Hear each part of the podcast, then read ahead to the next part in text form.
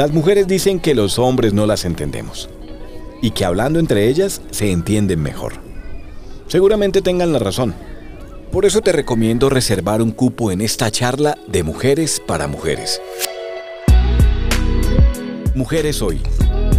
Un podcast con Camila Gómez para hablar de todos esos temas que solo compartes con tus amigas y que nadie más puede entender.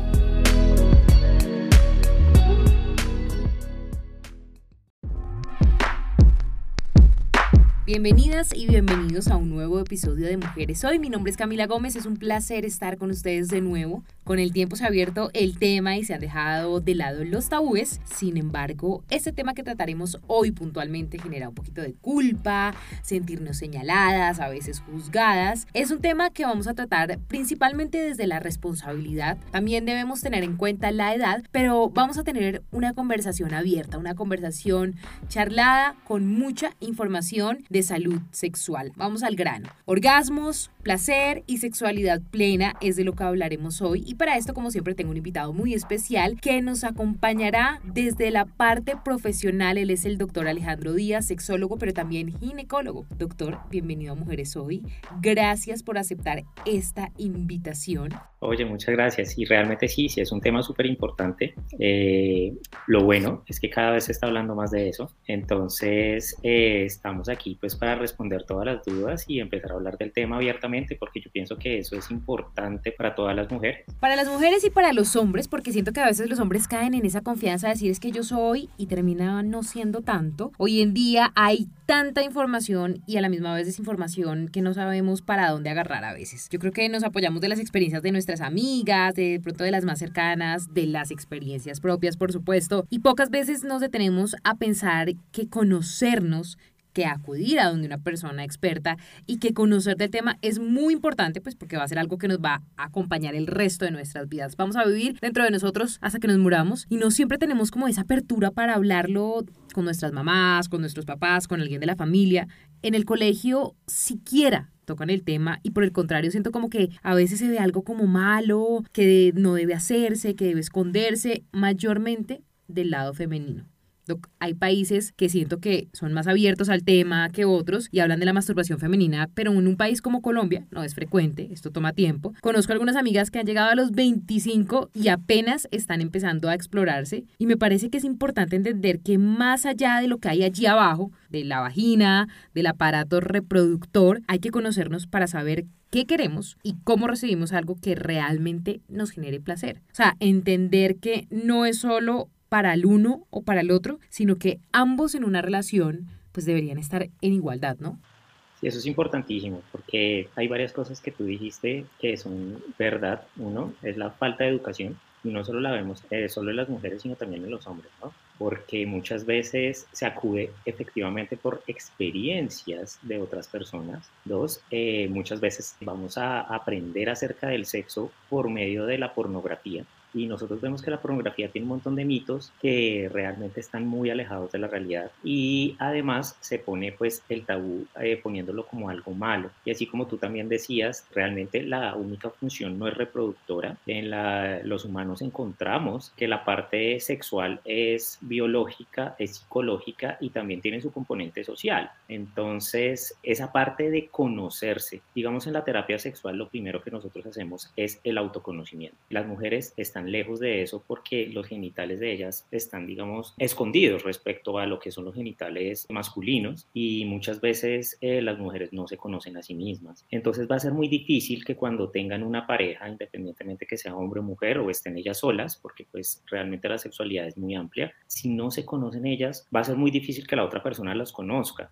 ¿Sí? Porque si tú no sabes qué te gusta, va a ser muy difícil poderlo compartir con las demás personas. Ahí empezamos nosotros a tener un montón de ejercicios, por ejemplo, y es conocerse, por ejemplo, tener un espejo, hacer un espejo genital. Eso es importante en las mujeres porque eso las va a ayudar. Y esas tres, esos tres puntos que tú pusiste, uno, la educación, dos, el conocimiento y tres, el tener la capacidad de saber qué es lo que te gusta para poderlo compartir con las demás, va a ser la base de cómo manejamos nosotros la sexualidad.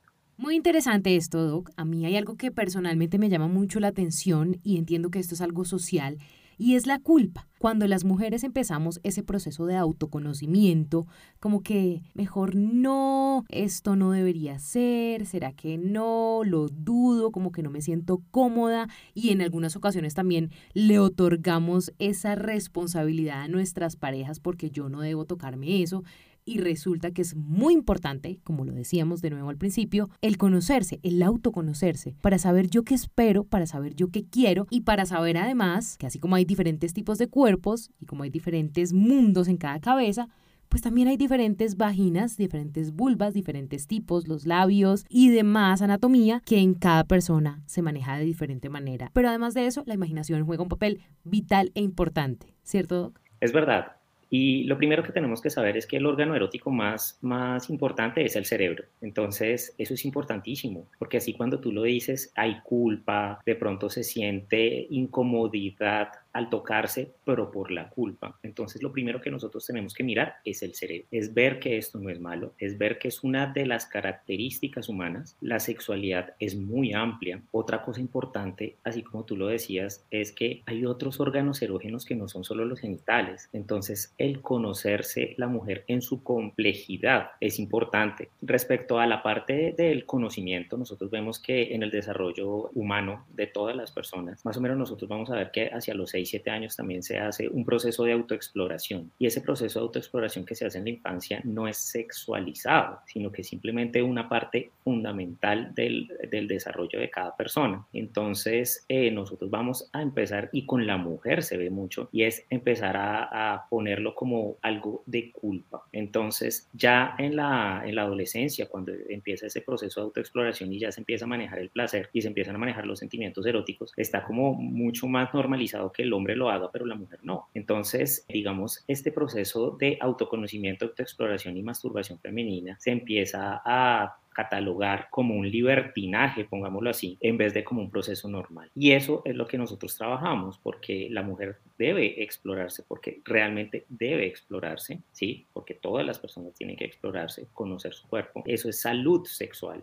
¿Sí? es salud sexual y reproductiva, que es muy importante en el espectro de la salud en general. Y realmente estos espacios son importantes para uno bajar la culpa, dos, entender que es importante, ¿sí? y tres, que también se sienta que, que en algún momento si tú quieres utilizar otros elementos, digo juguetes, digo, no sé, hacerlo con otra persona, es totalmente válido. Y entonces, aquí dejamos dos ideas. Uno, los genitales no son el único órgano erótico. Sí, una de las recomendaciones que nosotros hacemos es que se explore todo el cuerpo y que se exploren los cinco sentidos, bajarle un poquito también la carga, la parte genital. Y dos, que la mujer se conozca a sí misma para que pueda interactuar con los demás, ¿sí? Porque como lo decía anteriormente, si tú no te conoces a ti misma va a ser muy difícil que otra persona lo llegue a hacer.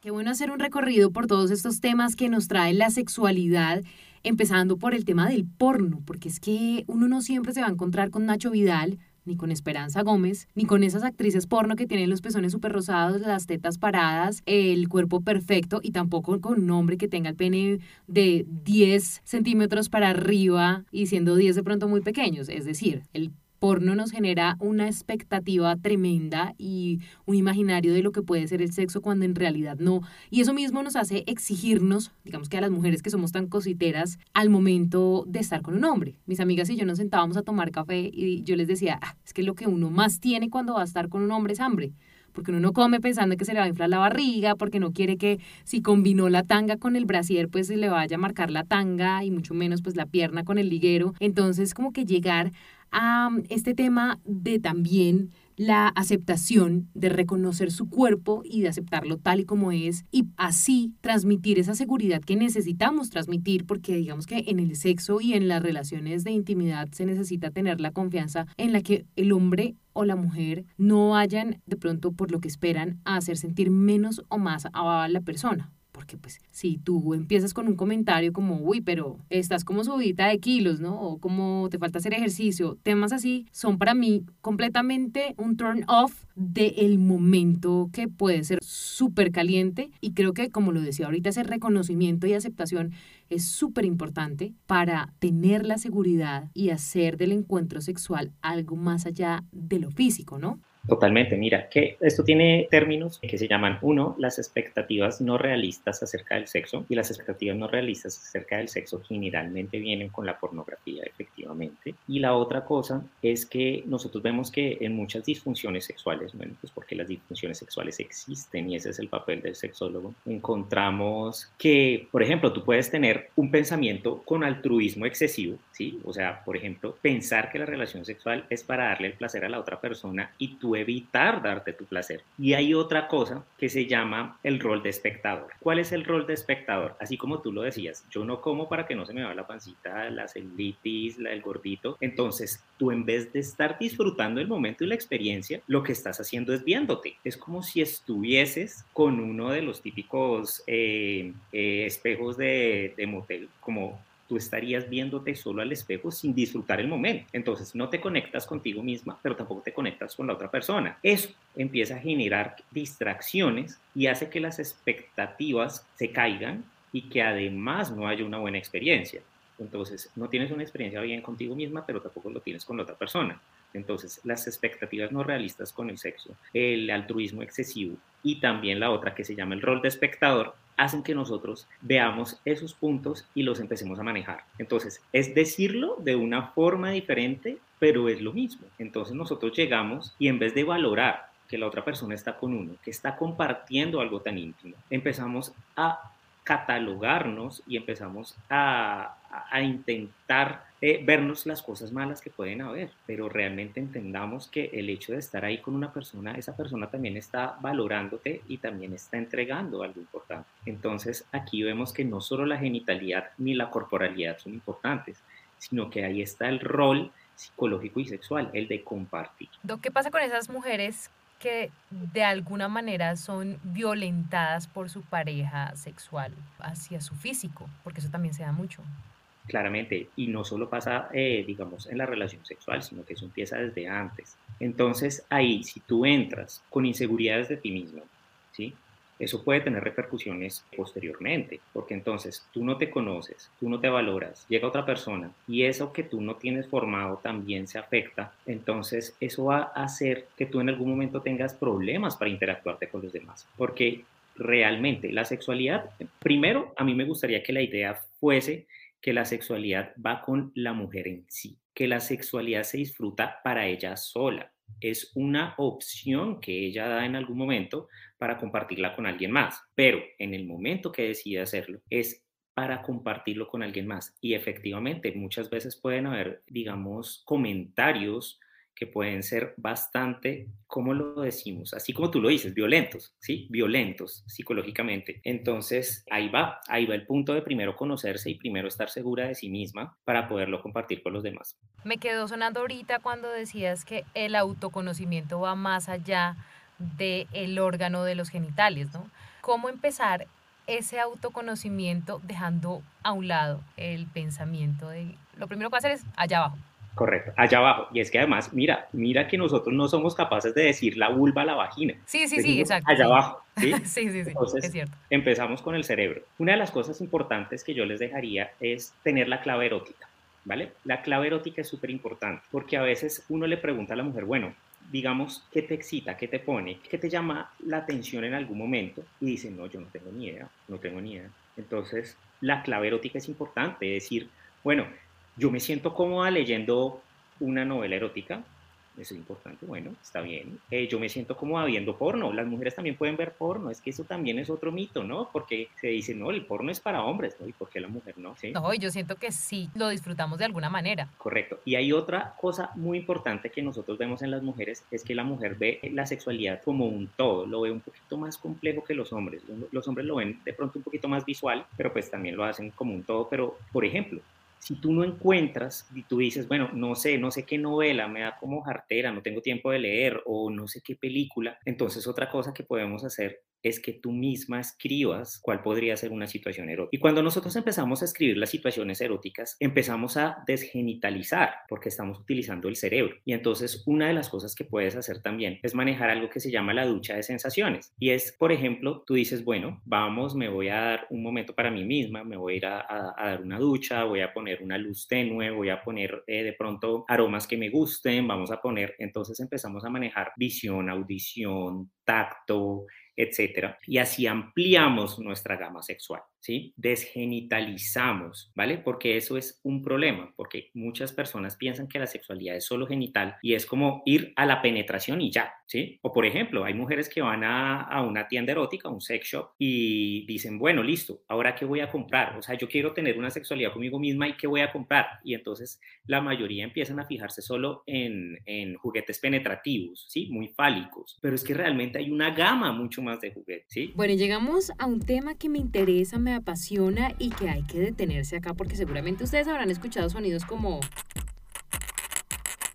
Pero también seguramente podrán escuchar o habrán escuchado en estos sitios donde el mercado es infinitamente placentero sonidos como este. Por supuesto que hay sonidos más complejos porque hay una cantidad de juguetes sexuales para cada tipo de mujer, pero doctor, supongo que esta clasificación y esta selección debe ser pues detallada y además debe ser después de que uno se sepa conocer. Hay vibradores, hay penetradores, hay anales, hay también succionadores, hay bolas chinas y hay una cantidad de cosas que nos pueden funcionar, que uno llega a la tienda y dice, bueno, ¿y ahora yo qué voy a comprar? Eso depende de cómo funciona tu cuerpo y de cómo te conoces. Y eso nosotros lo hicimos en estudios y sabemos cuál es el porcentaje. Porque, digamos, hablemos solo del orgasmo, ¿vale? Porque pues también quiero dejar la idea. Porque muchas personas piensan que el, único fin del sexo es tener un orgasmo, ¿sí?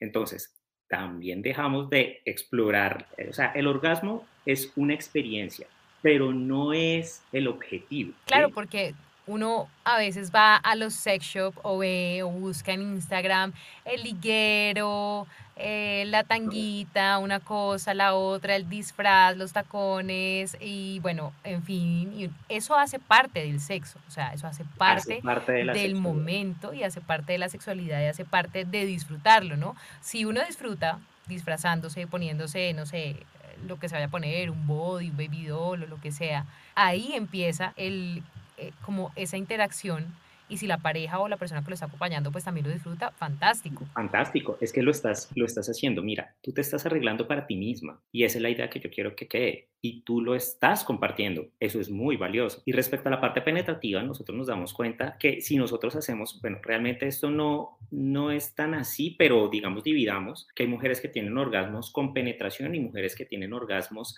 de clítoris, ¿vale? No es tan así, pero si lo dividimos así, el 70% de las mujeres van a tener orgasmos de clítoris y el 30% van a tener orgasmos penetrativos. Entonces imagínate que si nosotros empezamos a buscar solo juguetes que sean penetrativos, porque es que dicen, ah, bueno, listo, sí, un dildo y un vibrador. Todo el mundo dice, ah, sí, eso sí lo conozco, pero ponle un satisfier, ¿sí? O sea, digamos, algo que vibre solo para el clítoris o que también tenga un poquito de succión, dicen, ah, ese sí no lo. Entonces, imagínate lo que nos falta. Y también falta un poquito de autoexploración, porque muchas mujeres van a decir, oye, no, mira, yo me compré este dildo y yo no siento nada. Exacto. Como en el momento en el que uno vaya a hacer la compra de su juguete, sea vibrador, sea lo que sea, lo importante es que previamente uno se conozca y sepa qué va a comprar, porque además digamos que no todos los, los juguetes sexuales son baratos. Hay unos que yo he visto que son muy costosos, que tienen 10.000 funciones, pero hay que saber si eso que yo voy a invertir, porque para mí es una inversión, vale la pena y es el correcto para lo que yo necesito, para mi placer, para mi satisfacción. Así es, eso es importante. Entonces, ese es, yo, yo pienso que ahí definitivamente hemos hablado todo el tiempo del autoconocimiento. Sí, principalmente explorarse. exacto, digamos que este episodio puntual es del autoconocimiento, de reconocerse, de entender ya abiertamente que hay algo más allá de la vagina y del aparato reproductor, de allá abajo, como lo quieran llamar, que hay muchas formas de conocerse, de sentir placer. Me parece que el tema que decías ahorita eh, de entrar al baño, poner una luz, música y olores o cosas que, que lo conecten a uno y lo desconecten un poquito del mundo, es súper interesante porque uno a veces piensa que no, no, me voy a acostar en la cama y voy a empezar a, a tocarme a ver si de pronto así me voy conociendo. Y hay muchas formas diferentes de hacerlo. Correcto, hay muchas formas. Mira, entonces esto se llama primero el espejo, el espejo global y es conoce tu cuerpo. Ah, bueno, y aquí hay algo que se llama la autoaceptación. Todos somos diferentes. Efectivamente va a ser muy difícil que nosotros tengamos lo que socialmente se dice como un cuerpo perfecto o ser perfectos, ¿sí? Pero si uno hace un espejo global, se puede hacer luego un espejo genital, se puede hacer una ducha de sensaciones, se puede hacer una exploración de los cinco sentidos. Estamos hablando que el mayor trabajo lo tiene uno mismo consigo mismo. Esto estamos haciéndolo solos, ¿sí? Entonces, esa es la invitación. Y además, tú también dijiste algo, y es, entonces yo me voy a acostar y entonces voy a tratar de hacer y no sé qué, no sé qué. Es como si fuese como una preocupación, ¿no? Entonces uno se está poniendo ahí y uno dice, bueno, pero entonces ¿cuánto tiempo? De pronto tengo solo media hora, etcétera. La sexualidad se maneja mejor si tú estás tranquilo, porque los, el sistema nervioso autónomo funciona así. La excitación va de la parte del sistema nervioso autónomo que, digamos, nos da tranquilidad. Si nosotros empezamos a manejar la ansiedad, se nos dispara otra parte del sistema nervioso, en donde fisiológicamente y neurofisiológicamente uno ya no tiene toda la aptitud y no está tan abierto a tener esas sensaciones. Había una pregunta que me dijo una amiga, porque bueno, este tema del reconocimiento aplica para las mujeres solteras, aplica para las mujeres que están en una relación de noviazgo y aplica para las mujeres que están casadas y llevan 20 años con el marido y de pronto en su vida han tenido siquiera la idea de tocarse, siquiera la idea de comprarse un juguete vibrador, porque pues eh, ahorita estamos hablándolo abiertamente, pero en las señoras como mi mamá de 60 y pico, de 50 y pico, esto pues para muchas ni siquiera está concebido dentro de las posibilidades porque no, no, eso no se hace. O sea, ahí eso no se toca, yo ya tuve mis hijos y yo con mi marido, pero nunca se detuvieron a pensar que más allá de cumplir con la tarea, era que esa tarea fuera con ellas mismas. Y acá es muy importante este tema porque cuando ya uno tiene una relación, no sé, de 20, de 15, de 10 años, entra en el tema de la monotonía y me preguntaba una amiga, yo siento que el hombre siempre quiere tener sexo y uno a veces está cansado. Me decía, es normal que uno a veces no quiera que el deseo sexual esté por el piso, que de verdad uno esté cansado y el otro llegue como un toro, no, yo sí quiero y esto sea pues frecuente y diga ya, uy, ¿cómo lidiar con eso, Doc? Pero además, no sé si de pronto se pueda hacer algo en pareja que de pronto vuelva a encender esa llama y quite la monotonía un poquito. Total, mira, voy a dividirlo en tres cosas. Tres cosas súper importantes. Uno, vamos a romper un mito, ¿vale? Porque eso también es una expectativa no realista respecto al sexo y es pensar que el hombre siempre quiere, ¿vale? Entonces, mira que nosotros siempre caemos en estos errores. Entonces, los hombres no siempre quieren tampoco, ¿vale? Porque muchas veces el hombre también se siente cansado. Dos, lo de la monotonía es importante. ¿Y cómo manejamos la sexualidad en relaciones largas? Y tres, cómo podemos manejarlo en pareja. Entonces, respecto a la monotonía, hay un libro muy interesante que hizo una psicóloga que se llama Mating in Captivity. Es como tener citas en, en cautiverio. ¿sí? Más o menos esa es la traducción. En donde cuando nosotros vamos pasando, digamos, en una relación estable y van pasando los años, eso es lo antipasión que existe. ¿Por qué? Porque la pasión generalmente la clasifican como lo algo nuevo, como una nueva experiencia, como algo que puede en ocasiones, mira, lo, lo de prohibido también tiene su parte buena porque uno está haciendo algo prohibido, uno, uno, está diciendo, no, pues ahora yo me fui con esta persona que yo no conozco desde entonces esto es prohibido, pero eso genera pasión, pero nosotros vemos que en las relaciones largas, ¿qué pasa? Tenemos sexo disponible 24 horas, pongámoslo así, ¿vale? Tengo mi pareja, estoy viviendo con ella, esa persona se vuelve algo filial y menos pasional, eso quiere decir, puede ser la mamá de mis hijos y termina siendo menos la mujer que le tengo ganas, pongámoslo así, ¿vale? Entonces, eso es la relación filial. Y otra de las cosas es que ya no hay la sorpresa. Si nosotros vemos que es esto lo que tenemos de antipasión, podemos arreglar la pasión. Entonces, una de las cosas que se pueden hacer es, uno, empezar a explorar zonas que no se han explorado. Entonces, esto del autoconocimiento, autoobservación, espejo genital y espejo global también lo podemos hacer en pareja. Otra de las cosas, y una, así cuando tú me dijiste qué ejercicio se puede hacer, nosotros lo llamamos la focalización sensorial. Hay varias focalizaciones sensoriales en donde la focalización sensorial, por ejemplo, en pareja se puede hacer que uno se acueste y el otro empiece a explorarlo, dejando un poquito de lado los genitales. Eso se vuelve como una forma también de interacción en la pareja. Y empezamos a hacer ejercicios que sean no penetrativos. Y al mismo tiempo empecemos a ayudarnos. Por ejemplo, a medida, porque cada persona tiene sus pros y sus contras respecto al sexo. Y eso también hay que respetarlo. Por ejemplo, hay mujeres que dicen, no, mira, yo no me voy a tocar y realmente no me interesa. Y uno dice, ok, eso tengo que respetarlo. Pero respecto a las posibilidades que tenga cada pareja, hacer juegos de roles, empezar a leer una novela erótica juntos, ver una película erótica juntos, utilizar aplicaciones. Utilicemos también la tecnología, porque también hay aplicaciones. Por ejemplo, hay una que se llama Desire o Deseo, ¿sí? En donde se baja en pareja y al celular le llegan notificaciones y dicen, mira, esta semana tienen que hacer tal cosa. Y tres, otra de las cosas súper importantes y es que las mujeres, eh, vamos a hablar de mujeres en este momento nomás, pero hay algo que se llama el deseo sexual hipoactivo y es que empiezan a decir, es que ya no me dan ganas, es que ya, ya no le veo interés a eso y realmente eso tiene repercusiones. Cuando se empiezan a preocupar por eso y pasan más de seis meses, se hace un diagnóstico de algo que se llama el deseo sexual hipoactivo y el 55% de las mujeres alguna vez lo va a sufrir en su vida. Estamos hablando del más de la mitad de las mujeres que van a tener un diagnóstico de deseo sexual hipoactivo que está tipificado en el manual de alteraciones y de enfermedades eh, mentales, ¿vale? Entonces, en ese caso, uno llega y dice, bueno, y si yo tengo mi pareja,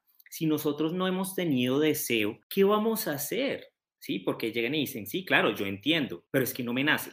Ahora, ¿qué hago? Nos dimos cuenta que hay modelos de respuesta sexual tanto en las mujeres como en los hombres, pero hay un modelo circular. Entonces, si tú dices, bueno, es que no tengo deseo y entonces ahora qué hago? Nosotros podemos hacer que cada semana se establezca en pareja que a tal hora, tal día, van a tener un encuentro sexual. Hablo de encuentro sexual porque ya vimos que la sexualidad es mucho más que la genitalidad, pero esos son relaciones sexuales dirigidas. Hay que darse el tiempo porque si nosotros empezamos a tener menos interacción sexual, la corteza cerebral nos va a responder mucho más lento. En cambio, si nosotros empezamos a tener, así no tengas deseo, puedes llegar a la excitación, ¿vale? Y entonces ahí estamos haciendo. Pero entonces estos ejercicios son importantes. La comunicación es fundamental. Conocerse es fundamental. Hacer citas es fundamental. Entender que no todo es deseo, ¿sí? Sino que nosotros también podemos llegar a la excitación. Y esa es otra cosa importante, porque es que encontremos cuáles son nuestras, nuestras razones para tener sexo. Porque es que no todos vamos a tener 20 años ni estar en la adolescencia donde estamos pensando en eso todo el día y es como si fuese natural. Porque es que también hay razones. Uno dice, es que quiero interactuar con mi pareja, es que quiero tener hijos, es que quiero relajarme porque es que también el sexo tiene beneficios para la salud. Entonces, encuentren razones para tener sexo, encuentren el espacio, dense un tiempo en pareja empiecen a explorar cosas nuevas. Si no tienen ideas, hay aplicaciones, etcétera, etcétera. O por lo menos están escuchando este programa, entonces uno dice, bueno, listo, eso es un punto positivo, porque pues por algo lo están haciendo. Sí, hay uno como que se da cuenta que el tema del el sexo en pareja pues va más allá del encuentro por la noche cuando uno llegó de la oficina y está cansado y ah, tocó, sino pues volver también a revivir esa llama, esa pasión y digamos que ese deseo de cuando ya han pasado varios años. Doctor, ¿verdadero o falso? Tenemos una sección que se llama Lo que la gente googlea. Por acá decía que si es verdadero o falso, que para la mujer es más difícil llegar a un orgasmo que para el hombre. A ver, vamos, vamos a manejarlo de la parte científica, pero pues si es verdadero, claramente esto es, depende de cada persona. Pero cuando nosotros vemos un modelo que se hizo en los 60 de Masters y Johnson, que digamos son los padres de la sexología, ellos hicieron unas eh, imágenes o, por ejemplo, unos esquemas de la respuesta sexual humana, en donde nosotros vemos que la mujer, o sea, por ejemplo, el hombre tiene una parte y es que ellos decían, hay excitación, hay meseta, hay orgasmo y resolución.